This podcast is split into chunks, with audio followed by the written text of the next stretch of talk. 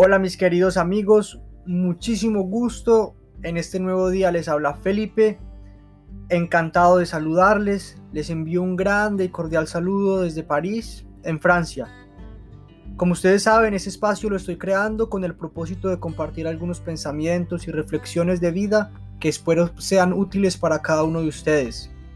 Este es un espacio de reflexión donde vamos a hablar de pensamientos propios y de reflexiones que otros nos han dejado en el paso del tiempo. El día de hoy iniciamos con un pensamiento titulado La fuerza mágica del amor, de Peter Deunop.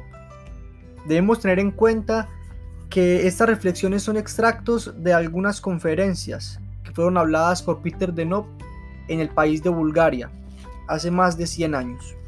Espero disfruten este conocimiento es extraído de un texto antiguo y es difícil encontrar estos textos por internet, así que espero todos lo disfruten.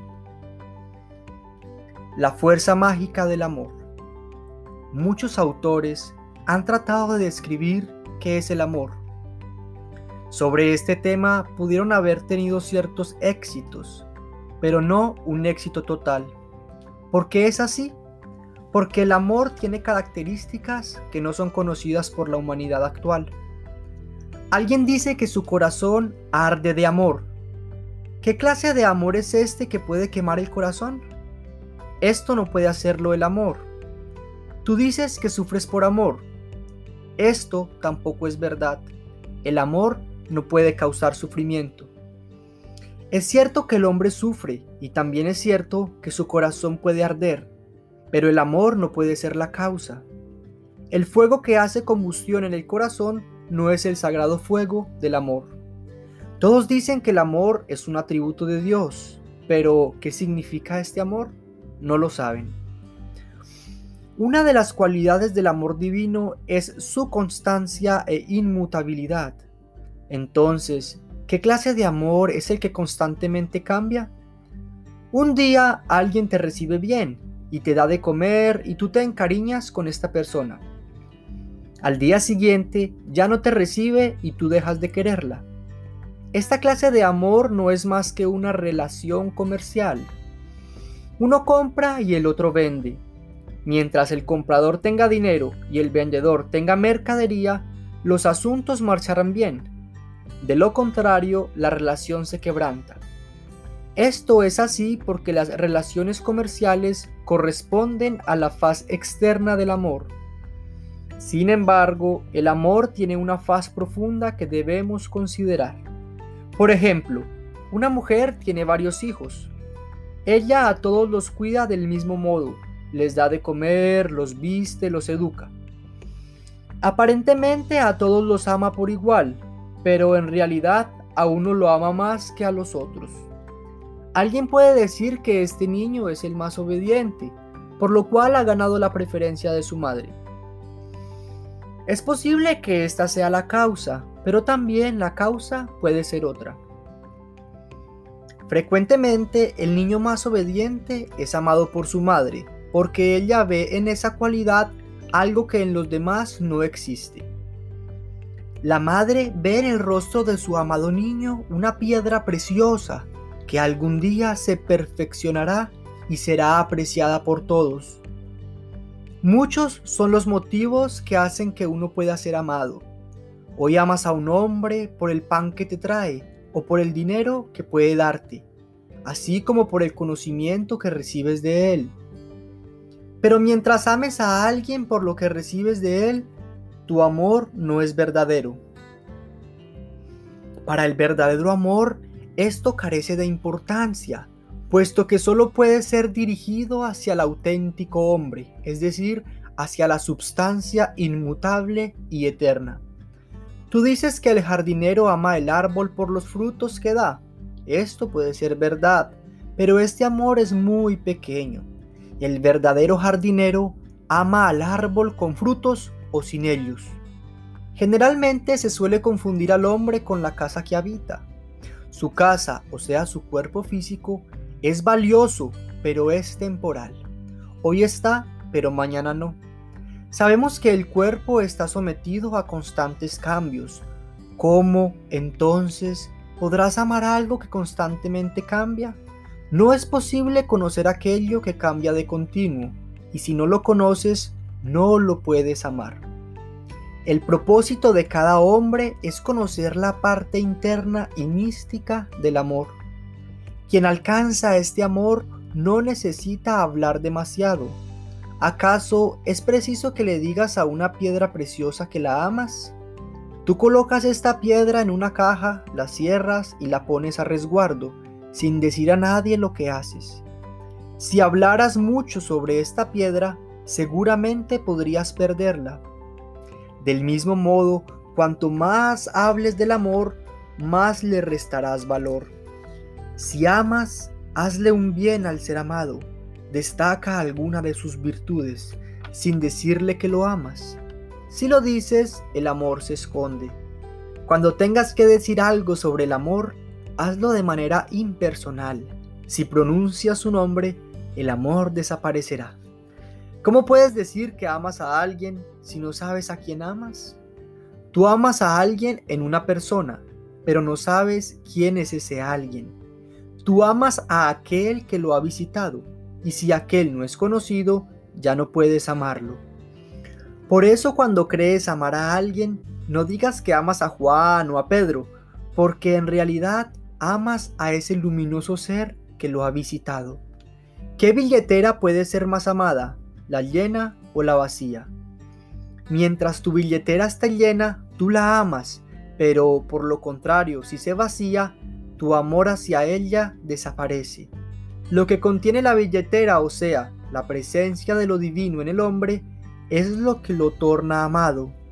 Frecuentemente se habla de almas similares, de almas colectivas. Sobre el concepto similares o colectivas, debemos comprender aquellas almas que han salido al mismo tiempo del primer manantial de la vida. Por doquier que se encuentren, se comprenden y se aman, aún sin hablar. Si una de estas almas se permite decir a su alma cercana que la ama, introduce limitación en su corazón. Para mantenerte libre, recuérdalo, no tienes que exponer tu amor. El amor no necesita ser expuesto, sino sentido.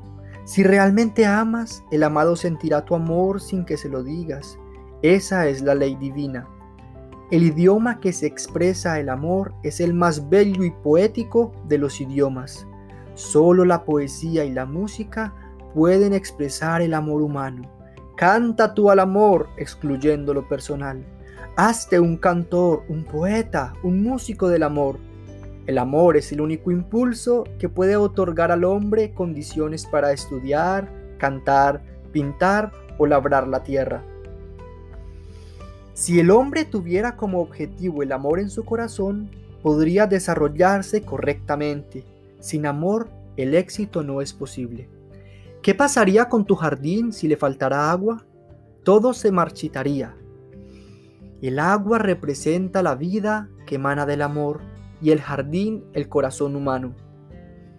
Si tienes jardín o sea corazón, debes tener agua para regarlo. Esta agua debe venir del gran manantial de la vida y no de pequeños arroyuelos. Anhela el gran manantial que emana constantemente y abundantemente. Todos los hombres quieren ser amados, eso es natural.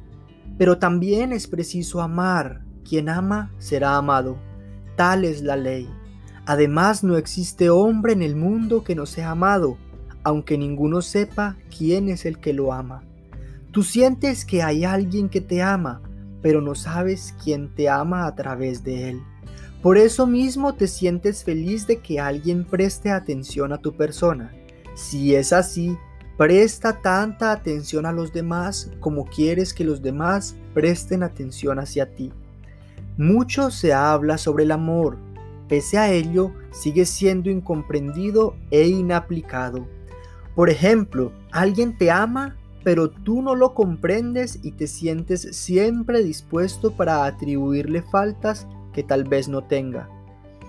Tú le esperas a una hora determinada, de acuerdo con lo convenido previamente, pero éste se retrasa, tú dudas y piensas mal de él. Porque si sabes que lo amas, ¿no supones que alguna causa ajena a su voluntad lo obligó a tardar? Tal vez un retraso del tren en el que debía viajar ocasionó su falta de puntualidad. Cuando la gente se comprende, siempre piensa en lo más bello. Generalmente en el amor comprendido se encuentran los rasgos mejores y en el no comprendido impera la negatividad. Por ello, cuando amas y te aman y te aman, debes saber que Dios se manifiesta y no debes echar sombras sobre el rostro de Dios. Cuando alcances la ley del amor, sabrás que no existe otra ley más alta. El amor es la única fuerza inconmensurable en el mundo. Solo se estudia y se determina a nivel de la superconciencia. Una vez allí, el hombre ve las cosas en su absoluta realidad. Ha sido dicho que Dios es amor. Él se manifiesta en la totalidad de la vida, por lo cual, si buscas el amor, lo encontrarás también en la totalidad de la vida. Si estudias la vida manifestada en las piedras, las plantas, los animales y los hombres, hallarás el amor de Dios. Y si miras a la más pequeña hierbecilla, como manifestación del gran amor, con ella podrás curar las más terribles enfermedades, porque el amor se manifiesta tanto en el más diminuto ser como en el más grande de los seres. Aún el viento cuando sopla es la expresión del amor. Cuando hace volar tu sombrero, te dice que el amor habla a través de él. Con ello te quiere explicar que el hombre puede vivir sin sombrero, a fin de que la luz ilumine su cabeza y penetre en ella. ¿Que esto puede ocasionar una congestión? No hay peligro de ello. Donde se manifiesta Dios no existen contradicciones. Ellas solo aparecen cuando negamos a Dios, cuando negamos el amor. Generalmente, cuando la gente ama, siempre entra en conflicto. ¿Por qué esto es así? Porque interfiere el trabajo del amor cuando alguien te ama, esto no es cosa tuya. Cuando tú eres el, el que ama, eso sí es cosa exclusivamente tuya. Nada tiene que ver con los demás. No debe interesarte saber si alguien te ama mucho o poco. ¿Qué sentido puede tener para ti el saber cuánto te aman? Imagina que alguien te dice que te ama sobre todo el mundo, pero no puede resistir los exámenes que le pone el amor. ¿Qué ganas tú con esto?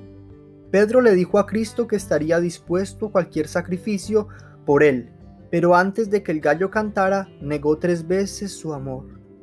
Debes saber que no existe una escuela donde se aprenda a amar. Nadie podrá enseñarte cómo y cuánto debes amar. Hasta el momento nadie se ha diplomado en algún curso sobre el amor. No existe la escuela del amor sobre la tierra. ¿Por qué es así? Porque el amor mismo es la escuela. No hay mejor escuela que el amor. Quien ingresa a ella debe ser un especialista. El amor no juzga a nadie, no daña a ningún ser viviente, no busca su derecho ni limita a nadie. Sagrado es el fuego del amor. Este fuego quema todo lo que es impuro, limpia la escoria, lo convierte todo en oro. Si tú no eres limpio, mantente lejos del amor porque te quemará. Si eres limpio, penetra en el amor para que te convierta en oro. Muchos se justifican diciendo que no pueden amar por distintas razones. Otros, en cambio, dicen que aman con mucha fuerza. Unos y otros están equivocados. El que ama poco y el que ama mucho se equivocan, porque en el amor no existen grados de comparación. Si amas a alguien, sabrás que lo amas y nada más. Si amas mucho o poco, no es preciso decirlo. El viejo dice que cuando amó fue un tonto, el joven dice que sin amor no puede vivir. Ambos están en un error. El viejo y el joven deben amar para alimentar su corazón. Toda la vida participa del amor. Amando te vinculas con la totalidad de la vida. Entonces, si eres viejo o joven, debes amar para participar del trabajo de la gran vida. ¿Qué significa esto? Significa cumplir la voluntad divina, ama para cumplir la voluntad de Dios. Deja que te amen para cumplir la voluntad de Dios. Si alguien te ama, agradecele por este amor y dile que está en el recto camino. No debes indicarle cómo debe amar. Cada uno ama como puede, mas no debes interrumpir su fluir. El amor es como un manantial que emana de continuo. Si tratas de detener su corriente, puede arrastrarte muy lejos. Alguien dice que ama, pero duda del amor. Esto es un error. Quien duda corre el peligro de perder el amor. Otro dice que no ama, pero se lamenta por ello. Este se encuentra en el correcto camino, pues tiene condiciones para hallar el amor. Hoy los hombres esperan que alguien llegue de afuera para enseñarles cómo amar a Dios y a su prójimo. Esto es imposible. Cuando el amor visita al hombre, ya le enseñará cómo debe amar y cómo debe actuar con su prójimo. El amor es el mejor maestro. El amor contiene fuerza mágica. Si alguien no está conforme consigo mismo, se dice que es torpe, incapaz, inconstante y descortés con la gente. Podrá cambiar cuando el amor lo visite. Una vez conectado con el amor, será delicado, capaz, bien dispuesto y sabrá cómo relacionarse con la gente. Y no solo se relacionará bien con la gente, sino con las flores, las hierbas y los animales.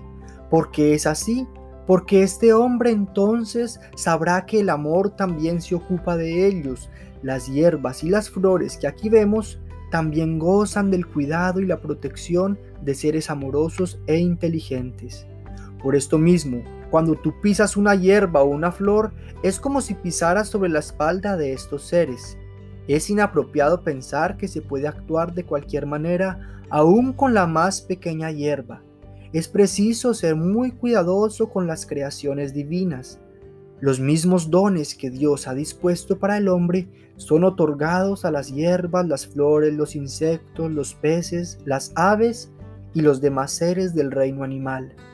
Hay hombres que piensan que cuando ellos no aman a determinado ser, tampoco nadie lo debe amar. No obstante, Dios lo ama. Sin embargo, ellos dicen que aman a Dios. ¿Cómo entonces podrán conciliarse con tal contradicción? Si pudieran cambiar este concepto, las contradicciones desaparecerían. Para librarse de tal conflicto, deben dar entrada al amor en ellos mismos y amar a los demás. El amor excluye las contradicciones e introduce paz en el alma humana. Por consiguiente, da paso al amor en ti mismo, ama a todos los seres y recibirás la divina bendición. Si no amas, también recibirás la bendición divina, pero por otro camino. El hombre se mueve dentro del marco del amor cuando ama y cuando no ama. Aún el amor que el hombre manifiesta externamente no es otra cosa que la expresión del amor divino. Del grado con que el hombre manifieste su amor depende cómo lo amarán los demás. Cuando generosamente expresa su amor, el hombre se cansa y requiere descanso. En tal sentido, el amor es un trabajo del que se debe descansar un corto tiempo. Si descansa, nuevamente podrá comenzar a trabajar, es decir, a amar. Entonces el amor es un gran trabajo en el mundo. Amar a alguien significa trabajar por él, liberarlo de la incomodidad y las dificultades. Si esto no se puede hacer, entonces no se ama como se debe. Muchas cosas se han dicho sobre el amor. Diremos una cosa más. El amor es una moneda de cambio en las manos del hombre. Esta moneda puede caer en las manos de un rey o en las manos de uno de sus criados. Cuando el amor se encuentra en las manos del criado, éste se convierte en rey y comienza a dar órdenes. El propósito del hombre es saber cómo manejar el amor. Como moneda de cambio, el amor oculta grandes riquezas que el hombre debe aprender a usar. Hoy los hombres tienen en sus manos esta moneda, y pese a ello son pobres. Un día, cuando obtengan el conocimiento de cómo aprovechar bien esta moneda del amor, se enriquecerán tanto que todos los seres vivos Todas las fuerzas de la naturaleza los visitarán, las hormigas, los grillos, las aves, el viento, la lluvia. ¿Cómo tratarán a estos seres? Según su naturaleza y necesidades. A los que tienen frío los abrigarán, a los que tienen calor los refrescarán, a los que tienen hambre les darán de comer, y a los que están satisfechos los mandarán a trabajar. ¿Dónde podrás encontrar el amor manifestado en su grado superior? En el hombre, en los seres humanos. El amor se manifiesta mediante grados distintos. En unos se manifiesta más y en otros menos. El conocimiento y el amor tienen sus grados. Quien trabaja más tiene más amor y mayor conocimiento. Los hay que tienen posibilidad de manifestar un gran amor y un gran conocimiento, pero han trabajado poco. Todos los seres han sido dotados de igual manera, pero no se manifiestan de igual forma. Entonces tenemos posibilidades manifestadas y no manifestadas. Esto es lo que crea la diferencia entre los hombres y entre todos los seres vivientes. Para que el hombre manifieste sus posibilidades necesita amor. Cuando el amor lo visita, su conciencia despierta, o sea, se ilumina. Entonces el amor alumbra la conciencia de los diferentes seres, de acuerdo con el grado de su desarrollo. Los peces, las aves, los mamíferos, así como las personas, han tenido diferentes conceptos sobre el amor. Ni siquiera la gente de las distintas razas tiene el mismo concepto del amor. Las cinco razas tienen cinco conceptos distintos sobre el amor, mas la sexta raza, que aparecerá en el futuro, tendrá un concepto totalmente diferente acerca de la nueva comprensión del amor.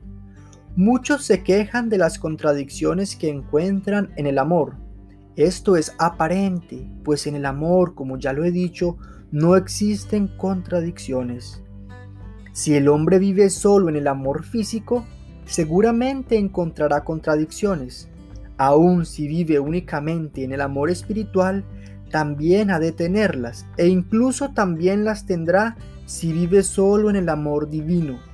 Pero si vive al mismo tiempo en los tres mundos y conoce las manifestaciones del amor, nunca las tendrá. Hasta que el hombre llegue a conocer las leyes del mundo físico, debe pasar por 777 encarnaciones.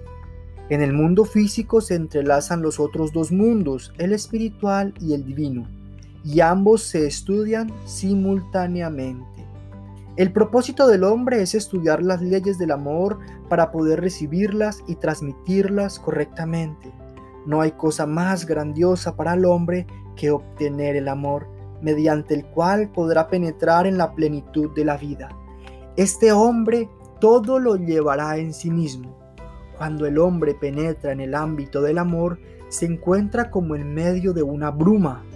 El amor solo cubre las cosas torcidas y negativas.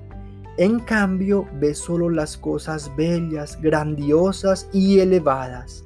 Vive en la realidad. Cosas reales son las eternas, así como son irreales las cosas transitorias. Cuando el hombre se levanta la bruma, el amor se oculta, pero sus manifestaciones se tornan visibles. Si tú quieres que el amor se descubra ante ti, él se hará visible, aunque sus manifestaciones se ocultarán entonces tú no podrás ver al mismo tiempo el amor y sus manifestaciones. Si ves las manifestaciones del amor, el amor no lo verás.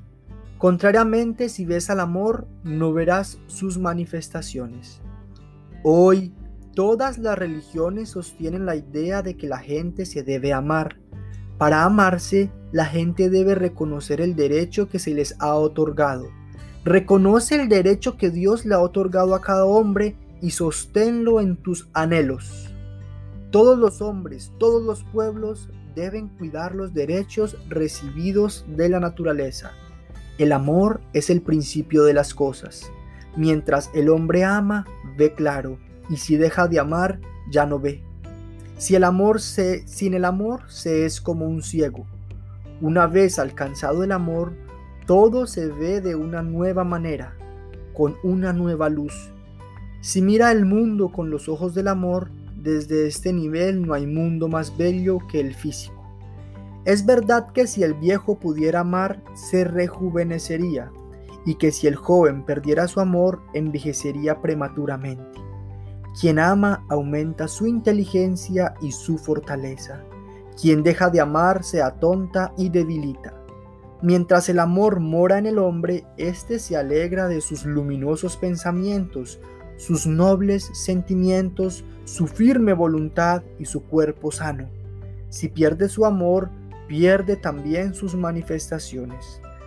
Tú dices que el amor debe radicarse en nosotros. Tienes razón, pero el amor se radica en el hombre solamente cuando él puede comprenderlo, valorarlo y aprovecharlo correctamente. El amor es una riqueza que todos pueden poseer. Donde mora el amor, reina un orden total entre los hombres y el trabajo es distribuido con equidad entre todos ellos. Si quieres comprender el amor, observa a los niños. Solo ellos podrán decirte qué cosa es el amor. Yo tengo en cuenta a esos niños a los que nadie les ha predicado el amor. Con otras palabras, si quieres comprender el amor, vive en la pureza. Ya se ha dicho en las escrituras, solo los puros de corazón verán a Dios, solo los puros de corazón conocerán el amor. Quien comprende y conoce el amor vive en el paraíso. Quien no lo comprende, vive en el infierno. Entonces el amor produce las cosas más bellas, pero también las más feas. Cuando el amor desciende entre los hombres, la tierra se convierte en un paraíso, y cuando el amor se pierde, se convierte en un infierno. ¿Qué debe hacer el hombre para no perder el amor? Lo debe cuidar como a sus ojos. En el amor hay un punto sagrado que se debe guardar. Si uno llega a este lugar, debe quitarse el calzado. Cuando Moisés llegó al lugar sagrado, oyó la voz que le dijo, Quítate los zapatos porque el lugar en el que te encuentras es sagrado. Donde se manifiesta el amor, allí está Dios. Hasta tanto el hombre no haya pisado el sagrado lugar del amor, puede hablar y escribir sobre el amor. Una vez alcanzado el sagrado lugar, se callará. ¿Por qué? Porque ya habrá penetrado en la realidad de la vida y esta realidad habla por sí misma. Dijimos que el amor es un manantial que emana continuamente. Cuando llegues a este manantial no tienes que apresurarte a beber, detente ante él, descansa del largo camino y serénate. Recoge con una palma de tu mano el agua que has de beber. No temas que el agua se agote, el manantial del amor es inagotable. Bebe tranquilamente y agradece el agua del amor. Aquel que te ama es manantial de que recibes. Sé cuidadoso con este manantial para no amargarlo con negatividades. Si lo amargas, lo destruirás. Por eso el que ama y el que es amado deben obrar inteligentemente para no perder el amor cuando éste los ha visitado. Ahora el hombre estudia la letra A del amor. Pasará mucho tiempo hasta que aprenda las letras restantes. Quien habla mucho del amor será puesto a examen, pero apenas lo podrá resistir. El amor es examinado en la vida, no con palabras precisamente. Mientras el hombre no se temple en el amor, no debe hablar de él. Si habla antes de estar templado, se desilusionará del amor y verá que en sus manos tiene billetes de papel en vez de tener oro. Eso es muy natural. El amor del primer grado no trae todavía aquel conocimiento que anhela el alma humana. Según una nueva definición del amor, nosotros decimos que es la ley del trabajo, en el que se gasta poca energía pero con grandes logros. Es suficiente tocar un botón con amor para obtener buenos resultados. Un motor de miles de caballos de fuerza puede mover un barco. Con solo apretar un botón, el hombre puede poner este motor en movimiento. La fuerza mágica del amor es semejante a la inteligencia humana en relación con la fuerza del motor. Con un solo toque se producen grandes resultados. Como discípulo, tú debes saber cómo usar la energía del amor. Ya está determinado a quién debes amar y a quién ha de amarte. Esto podrá parecerte imposible, pero cuando caminas por una calle no sabes a dónde te lleva. Todo está determinado. Por consiguiente, también está determinado cómo por consiguiente, también está determinado cómo se debe usar la energía del amor. Es un privilegio amar. Por eso mismo, presta atención a todo lo que encuentres en tu camino. Piedras, flores, hierbas, animales y hombres. Presta atención a todas las manifestaciones humanas. Todas las manifestaciones en la vida son manifestaciones del amor. Alégrate de haber venido a la tierra para estudiar. Alégrate de todo cuanto te rodea. Alégrate de todo lo que el, el día de hoy te trae. No te preocupes por el día de mañana. Él te traerá algo bueno. Todo lo que sucede en tu vida está bien pensado. Trabaja alegremente por el día de hoy. En este día se oculta el futuro, portador del amor. Este amor se va a revelar con toda la plenitud de la belleza.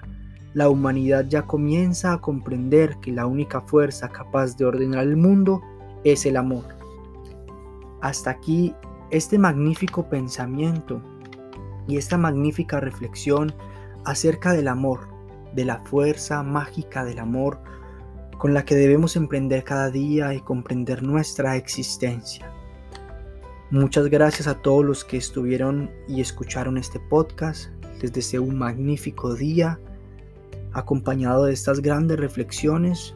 No se les olvide que quien habla en este momento es Felipe y quien ha dejado este magnífico mensaje es el gran teólogo y pedagogo Peter Deunop, conocido como Beinsa Dunop. Muchas gracias.